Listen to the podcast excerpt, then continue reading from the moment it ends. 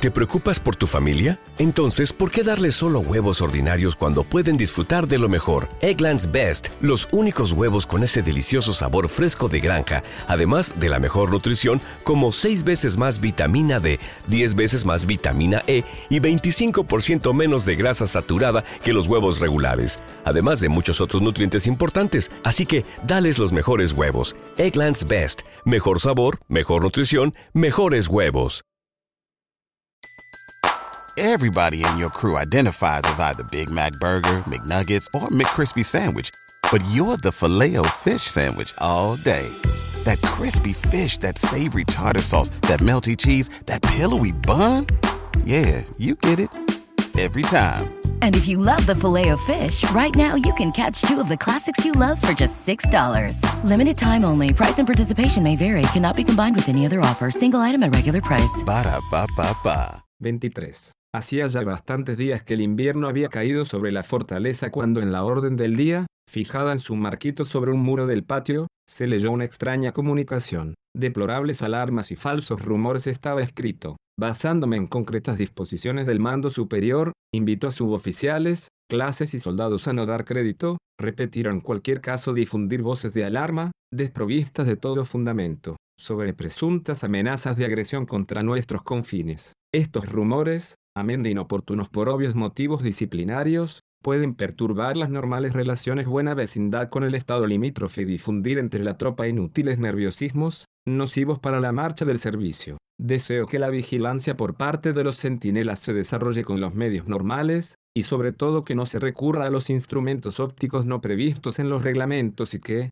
a menudo usados sin discernimiento, dan fácilmente ocasión a errores y falsas interpretaciones. Quien quiera que posea tales instrumentos deberá notificarlo al respectivo mando de sección, el cual procederá a retirar los propios instrumentos y a tenerlos bajo su custodia. Seguían las normales disposiciones para el turno cotidiano de guardia y la firma del comandante en jefe, teniente coronel Nicolosi. Era evidente que la orden del día, formalmente dirigida a la tropa, se dirigía en realidad a los oficiales. Nicolosi había conseguido así la doble finalidad de no mortificar a nadie y de poner al corriente a toda la fortaleza. Desde luego, ninguno de los oficiales se habría atrevido ya a dejarse ver por los centinelas explorando el desierto con anteojos extrarreglamentarios. Los instrumentos asignados a los diversos reductos eran viejos, prácticamente inutilizables, e incluso algunos se había perdido. ¿Quién había hecho de espía? ¿Quién había avisado al mando superior, allá en la ciudad? Todos pensaron instintivamente en Matí, solo podía haber sido él,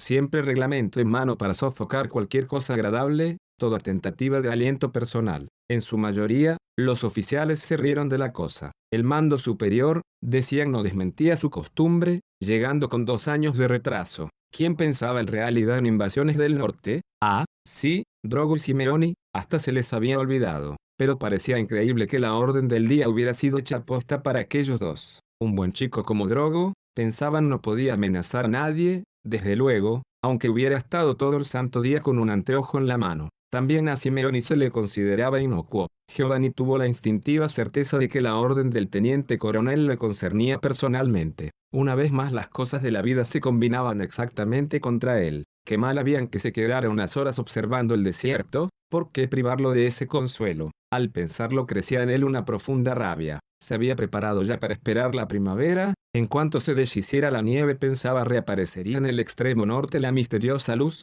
los puntitos negros volverían a moverse de un lado a otro, la fe renacería. Toda su vida sentimental se concentraba en esa esperanza, en realidad, y esta vez con él solo estaba Simeoni, los otros no pensaban en ello, ni siquiera Ortiz, ni siquiera el sastre jefe Prosdosimo. Era hermoso ahora alimentar celosamente un secreto tan solos, como en los días remotos, antes de morir Angustina, cuando todos se miraban como conjurados, con una especie de ávida competencia, pero ahora les habían prohibido el anteojo. Simeoni, escrupuloso como era, ya no se atrevería a utilizarlo, aunque la luz se encienda en el límite de las nieblas perennes, aunque se reanude el vaivén de las minúsculas manchas, ellos no podrán saberlo, nadie se daría cuenta a simple vista, ni los mejores centinelas, cazadores famosos que ven un cuervo a más de un kilómetro. Drogo estaba ansioso, ese día, por oír la opinión de Simeoni, pero esperó hasta la noche, para no llamar la atención, alguien hubiera ido a informar inmediatamente, desde luego. El propio Simeoni no había acudido al comedor a mediodía, y Giovanni no lo había visto en ninguna otra parte.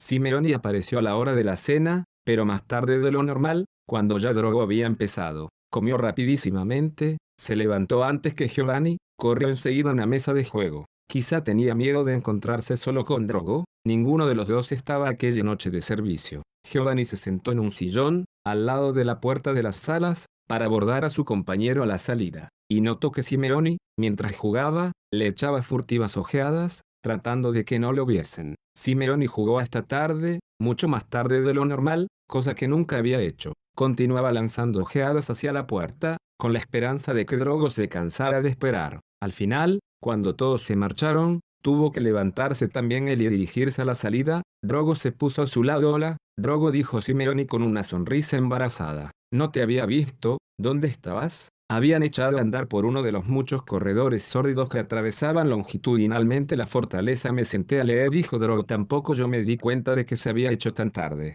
Caminaron un rato en silencio, entre los reflejos de los escasos faroles pegados simétricamente a los dos muros. El grupo de los otros oficiales se había alejado ya, se oían voces confusas procedentes de la lejana penumbra. Era altas horas de la noche y hacía frío. ¿Has leído la orden del día? dijo Drogo de repente. Punto. ¿Has visto esa historia de las falsas alarmas? ¿Quién sabe por qué? ¿Quién habrá estado haciendo de espía griega? ¿Cómo voy a saberlo yo? respondió casi grosero Simeoni, parándose al final de una escalera que llevaba arriba. Punto. Tú subes por aquí y el anteojo, insistió Drogo. Ya no se podrá utilizar tu anteojo, al menos, lo he entregado ya al mando, interrumpió Simeoni, reservado punto. Me parecía mejor. Total, nos vigilan, podías esperar, me parece. A lo mejor dentro de tres meses, cuando la nieve haya desaparecido, nadie se acordará, podíamos volver a mirar. Las carreteras que dices, como verlas sin tu anteojo las carreteras y en la voz de Simeoni había una especie de indulgencia. Punto. He acabado por convencerme de que tenías razón, que yo tenía razón, en que en que no hacen ninguna carretera, debe ser alguna aldea o un campamento de gitanos, como tú dices. Tenía, pues, tanto miedo Simeoni que renegaba de todo, por temor a una reprimenda no se atrevía ni a hablar con él, drogó, Giovanni miró a la cara a su compañero. El corredor se había quedado totalmente desierto, ya no se oía ninguna voz, las sombras de los dos oficiales se proyectaban monstruosas a un lado y a otro, ondulando. ¿Ya no lo crees? Dice preguntó Drogo. Punto. ¿Piensas en serio que te has equivocado? Y, entonces, todos los cálculos que hacías, por matar el tiempo, dijo Simeoni, tratando de tomárselo todo a broma. ¿No te lo habrás tomado en serio? Espero tienes miedo. Di la verdad, le dijo Drogo con voz aviesa. Punto. Ha sido la orden del día, di la verdad, y ahora no te fías, no sé qué tienes esta noche, respondió Simeoni. Punto. No sé qué quieres decir. Contigo no se puede bromear, eso es lo que pasa, te lo tomas todo en serio, pareces un niño, eso es lo que pareces. Drogo cayó y se quedó mirándolo. Permanecieron mudos unos instantes en el lúgubre corredor, pero el silencio era demasiado grande. Bueno, me voy a dormir, concluyó Simeoni. Buenas noches y echó a andar escaleras arriba, iluminadas también en cada rellano por un débil farol. Simeoni subió el primer tramo, desapareció detrás de la esquina, se vio solo su sombra sobre el muro, después ni está. ¡Qué gusano! pensó Drogo. 24. Entre tanto el tiempo corría, su latido silencioso mide cada vez más precipitado la vida, no podemos parar ni un instante, ni siquiera para una ojeada hacia atrás. Párate, párate, quisiéramos gritar, pero comprendemos que es inútil. Todo huye, los hombres, las estaciones, las nubes, y de nada sirve agarrarse a las piedras, resistir en lo alto de un escollo, los dedos cansados se abren, los brazos se aflojan inertes, nos arrastra de nuevo el río, que parece lento pero jamás se para. Día tras día Drogo sentía aumentar esta misteriosa ruina, y en vano trataba de contenerla. En la vida uniforme de la fortaleza le faltaban puntos de referencia y las horas se le escapaban de entre los dedos antes de que consiguiera contarlas. ¿Te preocupas por tu familia? Entonces, ¿por qué darles solo huevos ordinarios cuando pueden disfrutar de lo mejor? Eggland's Best, los únicos huevos con ese delicioso sabor fresco de granja, además de la mejor nutrición, como 6 veces más vitamina D, 10 veces más vitamina E y 25% menos de grasa saturada que los huevos regulares, además de muchos otros nutrientes importantes. Así que, dales los mejores huevos. Eggland's Best, mejor sabor, mejor nutrición, mejores huevos.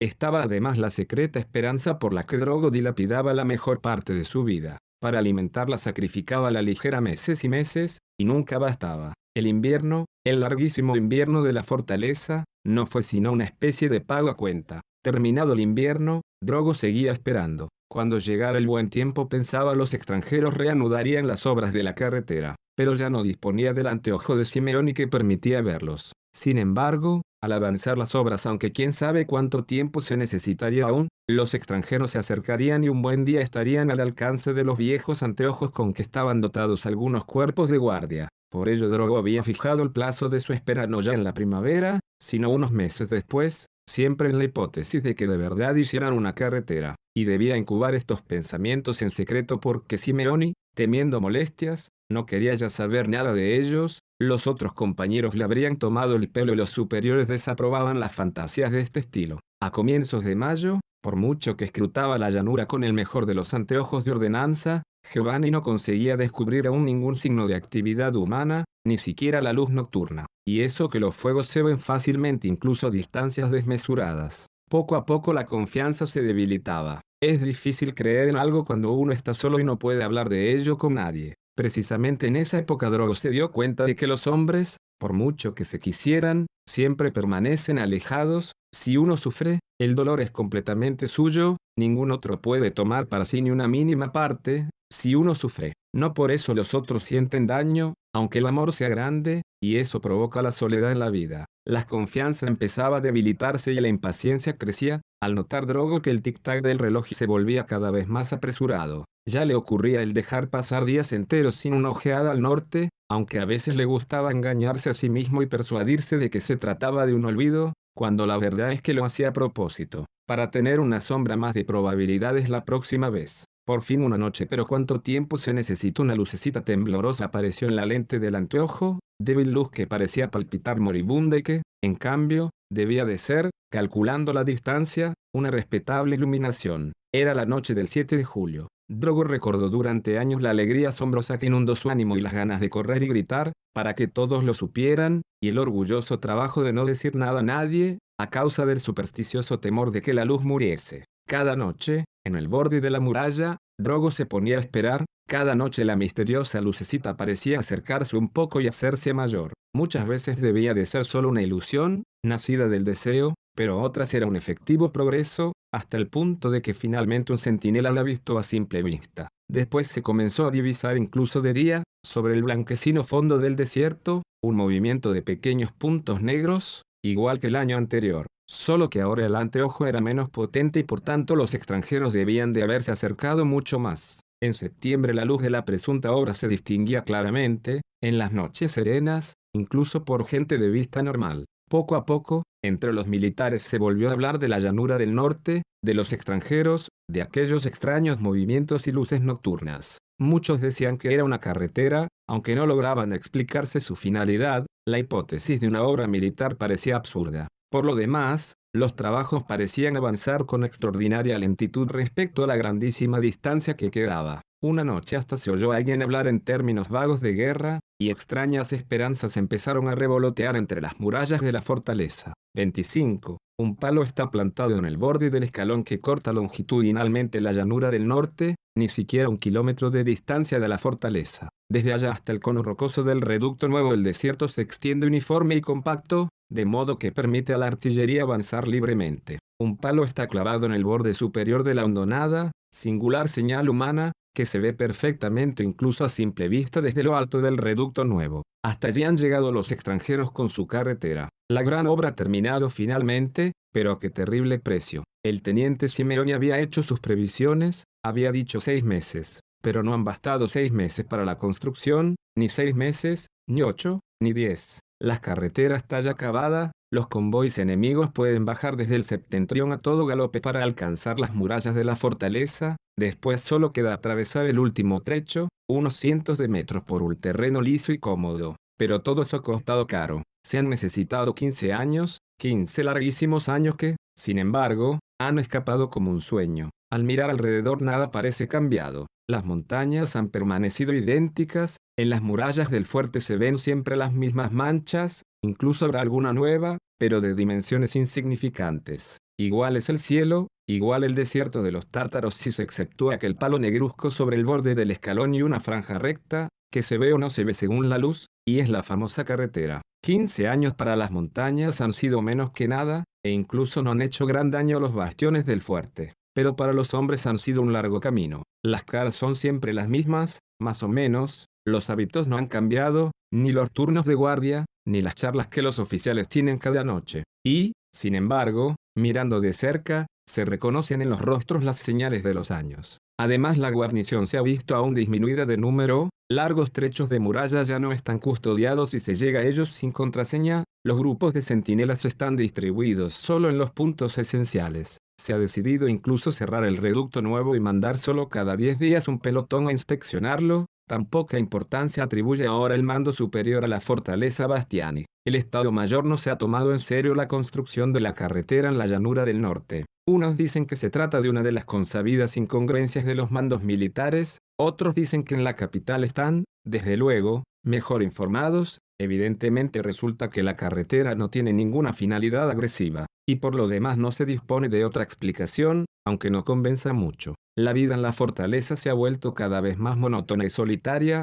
al teniente coronel Nicolosi, al comandante Monti, al teniente coronel Mati, les llegó la hora del retiro. La guarnición está ahora al mando del teniente coronel Ortiz, y también todos los demás, salvo el sastre jefe próximo, que sigue siendo brigada, han ascendido de graduación. Una hermosísima mañana de septiembre, Drogo, el capitán Giovanni Drogo, Sube una vez más a caballo el empinado camino que desde la llanura lleva a la fortaleza Bastiani. Ha tenido un mes de permiso, pero regresa ya al cabo de 20 días, la ciudad le resulta ya completamente ajena, los viejos amigos se han abierto camino, ocupan posiciones importantes y lo saludan presurosamente como a un oficial cualquiera. Hasta su casa, que Drogo sigue amando, le llena el ánimo, cuando vuelve a ella, de una pena difícil de expresar. La casa está desierta casi todas las veces, el cuarto de su madre se ha quedado vacío para siempre, sus hermanos están perennemente fuera, uno se ha casado y vive en otra ciudad, otro sigue viajando, en las salas ya no hay signo de vida familiar.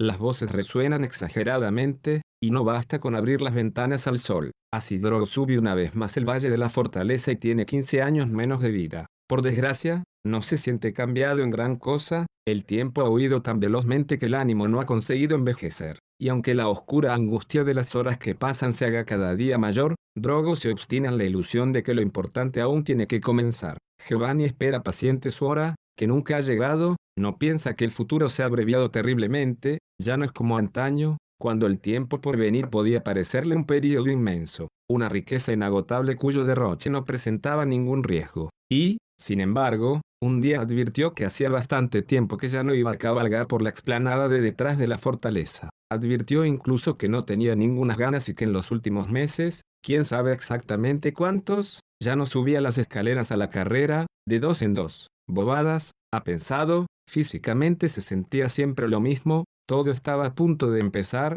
no cabía la menor duda, una prueba habría sido ridículamente superflua. No, físicamente Drogo no ha cambiado, si reanudara las cabalgatas y las carreras escaleras arriba sería muy capaz, pero no es eso lo que importa. Lo grave es que ya no tiene ganas, que prefiere quedarse dormitando al sol después de comer en vez de corretear de un lado a otro por la pedregosa explanada. Eso es lo que cuenta, solo eso registra los años transcurridos. O, si lo hubiera pensado la primera noche que subió las escaleras de una en una, se sentía un poco cansado, es cierto, tenía como un aro en la cabeza y ningún deseo de la habitual partida de cartas, también anteriormente, por lo demás, había renunciado a veces a subir las escaleras a la carrera por culpa de malestares ocasionales. No le saltó la más remota sospecha de que aquella noche era muy triste para él, de que en aquellos peldaños, en aquella hora concreta, terminaba su juventud, de que al día siguiente, sin ninguna razón especial, ya no volvería al viejo sistema, ni al otro día, ni más adelante,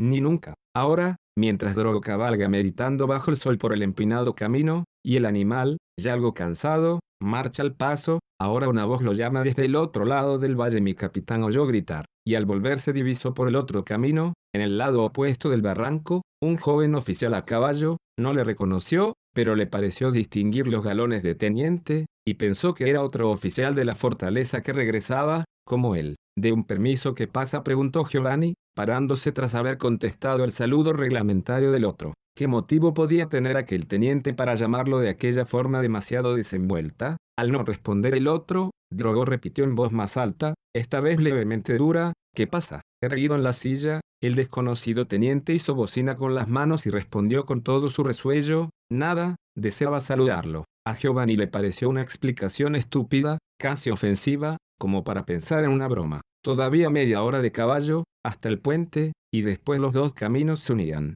¿Qué necesidad había, pues, de aquellas exuberancias de civiles quienes gritó en respuesta a Teniente Moro fue la contestación, o mejor dicho, ese fue el nombre que al capitán le pareció entender. Teniente Moro, se preguntó, en la fortaleza no había ningún nombre de ese género, quizá un nuevo subalterno que venía a entrar en servicio, solo entonces lo hirió, con dolorosa resonancia del ánimo, el recuerdo del remotísimo día en que por primera vez había subido a la fortaleza, del encuentro con el capitán Ortiz, exactamente en el mismo punto del valle de su ansia de hablar con una persona amiga, del embarazoso diálogo a través del barranco. Exactamente igual que aquel día, pensó, con la diferencia de que los papeles se habían cambiado y ahora era él, Drogo, el viejo capitán que subía por centésima vez a la fortaleza Bastiani, mientras que el teniente nuevo era un tal Moro, persona desconocida. Comprendió Drogo que en el intervalo había transcurrido toda una generación, que él había llegado ya al otro lado de la cumbre de la vida, del lado de los viejos,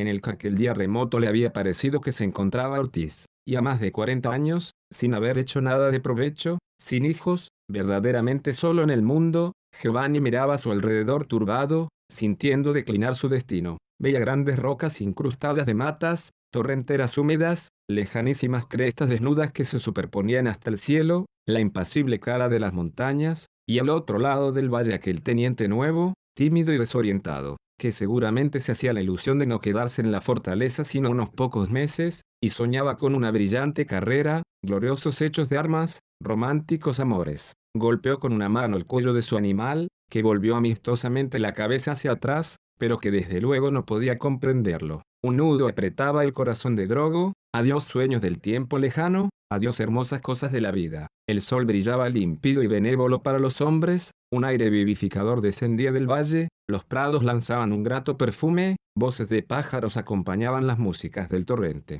Un día de felicidad para los hombres, pensó Drogo, y se asombraba de que nada difiriese en apariencia de ciertas maravillosas mañanas de su juventud. El caballo reanudó la marcha. Media hora después Drogo vio el puente donde se unían los caminos, pensó que dentro de poco tendría que ponerse a hablar con el nuevo teniente y tuvo una sensación de pena. 26. Porque ahora que la carretera estaba acabada habían desaparecido los extranjeros. Porque hombres, caballos y carros habían vuelto a subir por la gran llanura, hasta perderse en las nieblas del norte, todo aquel trabajo para nada. Efectivamente, se vio alejarse una tras otra las cuadrillas de cavadores, hasta resultar minúsculos puntitos visibles solo con el anteojo, como 15 años atrás. El camino estaba abierto para los soldados, que avanzara el ejército ahora para asaltar la fortaleza Bastiani, pero no se vio avanzar al ejército. A través del desierto de los tártaros quedaba solo la franja de la carretera, singular signo de orden humano en el antiquísimo abandono. El ejército no descendió al asalto, todo pareció quedar en suspenso, quién sabe para cuántos años.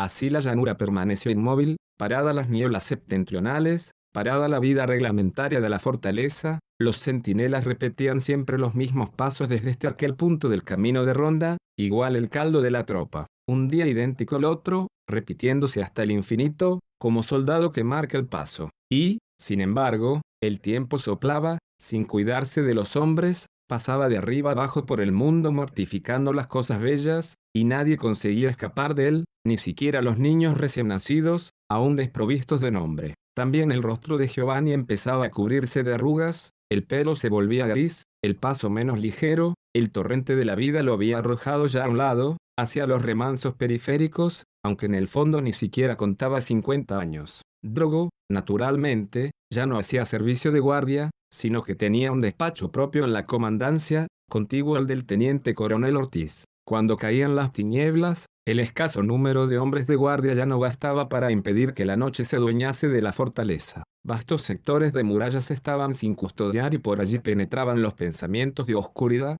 la tristeza de estar solo. En realidad el viejo fuerte era como una isla abandonada, circundado por territorios vacíos, a derecha e izquierda las montañas, al sur el largo valle deshabitado y al otro lado la llanura de los tártaros. Ruidos extraños, como nunca, resonaron en las horas más avanzadas, a través de los laberintos de las fortificaciones, y el corazón de los centinelas se ponía a latir. De un extremo a otro de las murallas corría todavía el grito, alerta, alerta, pero a los soldados les costaba mucho trabajo transmitírselo, tanta distancia separaba uno de otro. Drogo asistió por aquellos tiempos a las primeras angustias del teniente Moro, como una fiel reproducción de su propia juventud. También Moro, al principio, se había quedado espantado, había recurrido al comandante Simeoni, que sustituía en cierto modo a Mati y lo había convencido para que se quedara cuatro meses, habían acabado por engatusarlo. También Moro se había puesto a mirar con demasiada insistencia la llanura del norte, con su carretera nueva inutilizada por la que bajaban las esperanzas guerreras. A Drogo le habría gustado hablarle, decirle que tuviera cuidado, que se marchara mientras estaba a tiempo, tanto más cuanto que Moro era un chico simpático y escrupuloso, pero siempre intervenía cualquier estupidez para impedir el coloquio, y por lo demás probablemente todo habría sido inútil. Al caer una sobre otra las páginas grises de los días, las páginas negras de las noches, aumentaba en Drogo y en Ortiz, y quizá también en algún otro viejo oficial, la angustia de ya no llegar a tiempo. Insensibles a la ruina de los años, los extranjeros jamás se movían, como si fueran inmortales y no les importase dilapidar como en un juego largas temporadas. La fortaleza, en cambio, encerraba pobres hombres, indefensos contra la obra del tiempo, cuyo último término se aproximaba. Fechas que antaño habían parecido inverosímiles, de tan remotas, asomaban ahora inesperadamente por el cercano horizonte, recordando los duros plazos de la vida. Cada vez, para poder continuar, era preciso construir un sistema nuevo, encontrar nuevos términos de comparación, consolarse con los que aún estaban peor, hasta que incluso a Ortiz le llegó el retiro, y en la llanura del norte no se descubría el mínimo indicio de vida, ni siquiera una minúscula luz. El teniente coronel Ortiz dio las consignas al nuevo comandante Simeoni, reunió la tropa en el patio, exceptuados naturalmente los pelotones de servicio de guardia, lanzó a duras penas un discurso, montó en su caballo con ayuda de su asistente y salió por la puerta de la fortaleza. Lo escoltaban un teniente y dos soldados. Drogo lo acompañó hasta el borde de la explanada, donde se despidieron. Era la mañana de un gran día estival, por el cielo pasaban nubes cuyas sombras manchaban extrañamente el paisaje. Bajando del caballo, el teniente coronel Ortiz se hizo a un lado con Drogo y ambos callaban, sin saber cómo decirse adiós. Después salieron palabras desganadas y triviales, muy distintas y más pobres que lo que tenían en el corazón para mí ahora cambia la vida, dijo Drogo. Punto. Me gustaría marcharme también. Casi me dan ganas de solicitar la baja. Ortiz dijo, tú aún eres joven. Sería una estupidez, aún llegarás a tiempo a tiempo de que a tiempo de la guerra.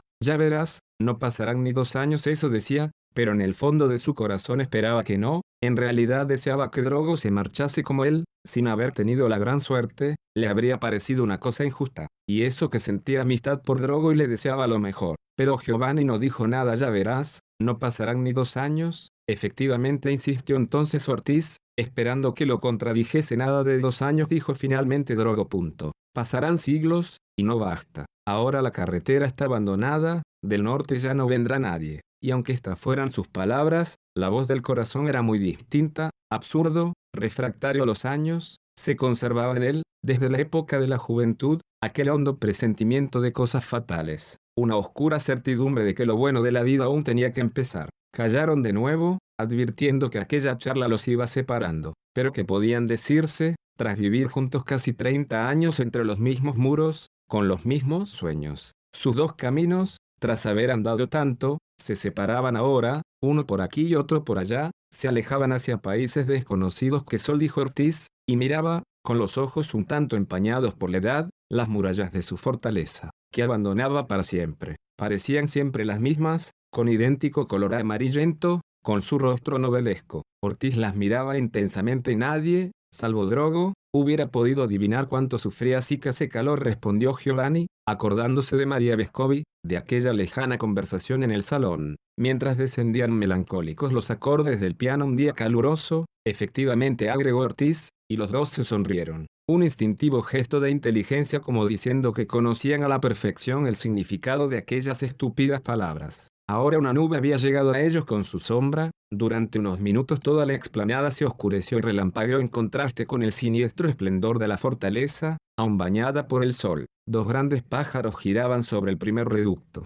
Se oyó a lo lejos, casi imperceptible, un sonido de cornetas oído, Las corneta, dijo el viejo oficial. No, no le he oído, respondió Drogo, mintiendo, pues sentía vagamente que eso agradaría a su amigo. Quizá me equivoqué. Estamos demasiado lejos, efectivamente, admitió Ortiz, temblándole la voz, y después añadió con trabajo dos puntos. ¿Te acuerdas de la primera vez, cuando llegaste aquí y te espantaste? No querías quedarte, ¿recuerdas? Drogo consiguió decir solo, hace mucho tiempo. Un curioso nudo le apretó la garganta. Después Ortiz dijo todavía algo, tras haber corrido detrás de sus pensamientos, quién sabe dijo, quizá en una guerra yo podía servir, puede ser que resultara útil. La nube había pasado, había superado ya la fortaleza, ahora se deslizaba a través de la desolada llanura de los tártaros, cada vez más al norte, silenciosa. Adiós, adiós. Al volver el sol, los dos hombres proyectaban de nuevo sombra. Los caballos de Ortiz y de la escolta, unos 20 metros más allá,